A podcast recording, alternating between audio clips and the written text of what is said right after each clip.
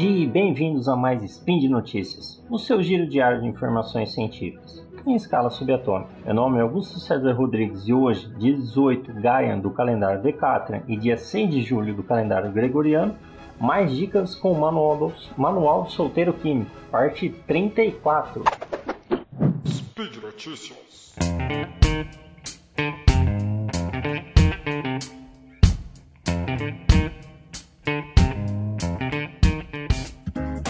Primeira dica de hoje: vinagre mantém o ovo fervendo intacto. Então vamos lá. Quem come ovo cozido sabe da frustração de ter um crack durante o cozimento, né?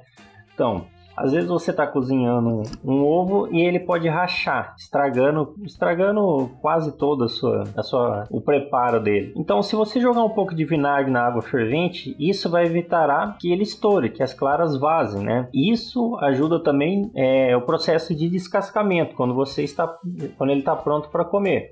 Então, um pouquinho de vinagre ali no, na água fervente já vai ajudar o seu ovo, o ovo, o ovo cozido não estourar. Então, como é que funciona? Ao acrescentar uma colher de sopa, né, melhor dizendo, uma colher de sopa água, acontece uma reação entre o sal presente na casca de ovo, que é o carbonato de cálcio, e o ácido acético do vinagre, tornando ela menos rígida. Ela é a casca do ovo, ela é parcialmente diluída e fica mais fina o que aumenta sua elasticidade e impede que o ovo se quebre. Se você cozinhar ovo sem, sem vinagre, a chance de a, cas a casca de se romper é maior.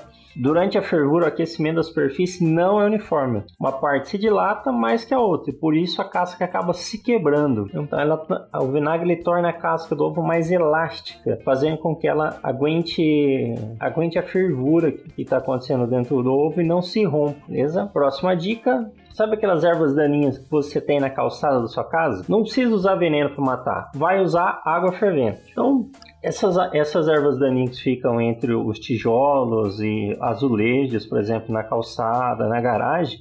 Para você acabar com elas, tudo que você precisa fazer é a água de torneira, né? Esquentar ela, a água simples de torneira, ferver ela e jogar em cima das ervas, daninhas, ervas daninhas. Isso acontece porque a água fervente ela vai destruir as células da erva, erva daninha. Ela realmente vai matar a erva daninha. Quando você joga água fervente em cima de uma planta, você, você destrói as células dela. Então, então ela realmente morre, tá? Só uma dica, cuidado se você for jogar perto do seu gramado. Tudo que pegar, água fervente pegar, ela vai matar também, com relação a gramas, tá? Flores, enfim.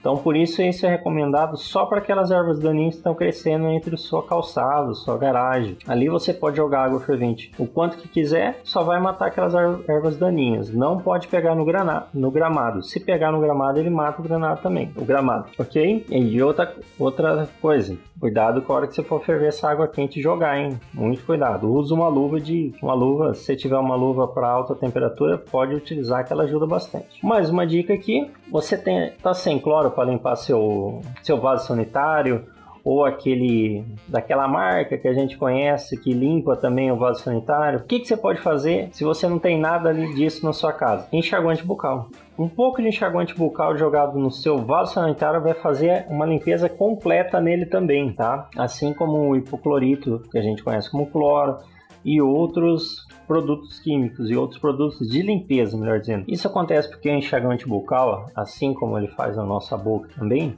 ele dissolve a, a membrana das bactérias e com isso matando. Então é assim que ele age na nossa, na nossa boca, é, eliminando a bactéria, dissolvendo a membrana dela, a parede celular dela.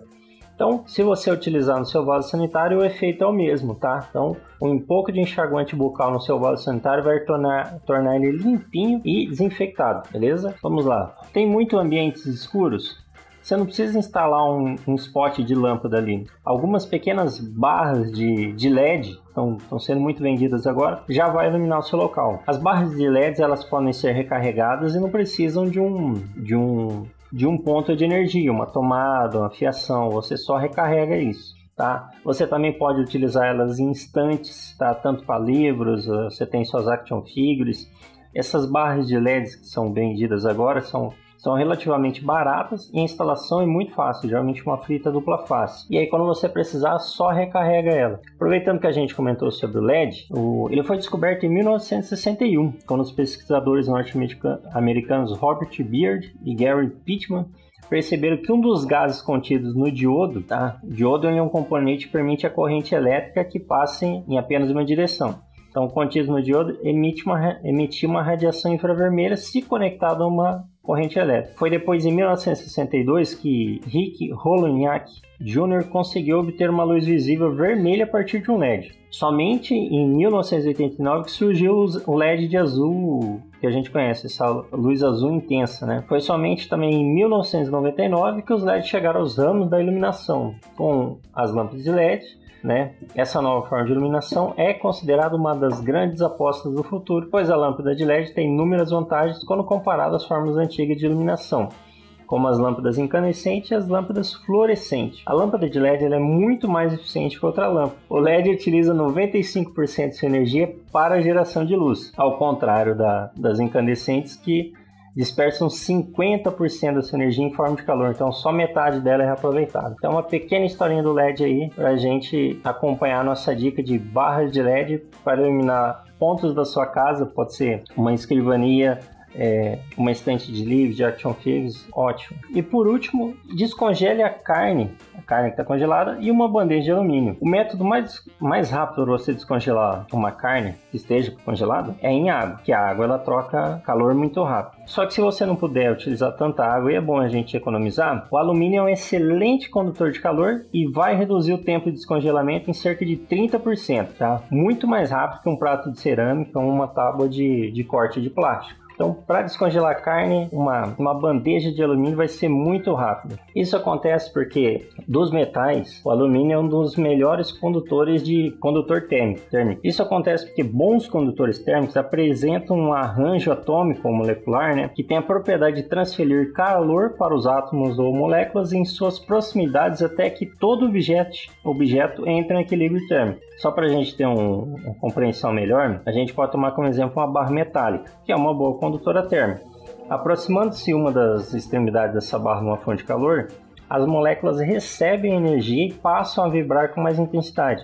Essa movimentação é transmitida para as moléculas de sua vizinhança, que também passam a vibrar e continuam transferindo energia até alcançar a outra extremidade da barra. Então a mesma coisa acontece aqui, o calor vai passando, a, a o, o, calor vai passando para a carne que estava descongelada, enquanto isso você está trocando temperatura, está trocando calor com a bandeja de alumínio. Então fica a dica, se você precisar descongelar uma carne, e não quer utilizar água, ou vamos economizar um pouco de água aí, uma bandeja de alumínio é a sua melhor alternativa. E por hoje é só. Lembra que todos os links comentados estão no post e deixe lá também seu comentário, elogio, crítica, declaração de amor ou beijo para Xuxa. Lembra ainda que este podcast só é possível acontecer por conta do seu apoio no patronato do SciCast, tanto no Patreon quanto no Padrim.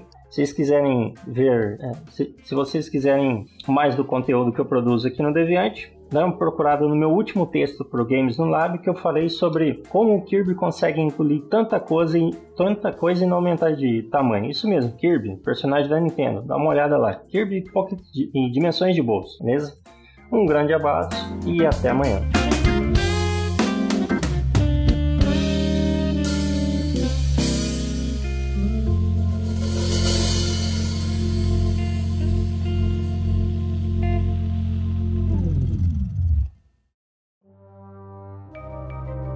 Este programa foi produzido por Mentes Deviantes.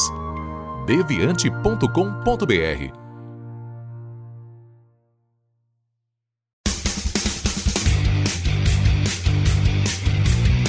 Cortes, edição de podcast.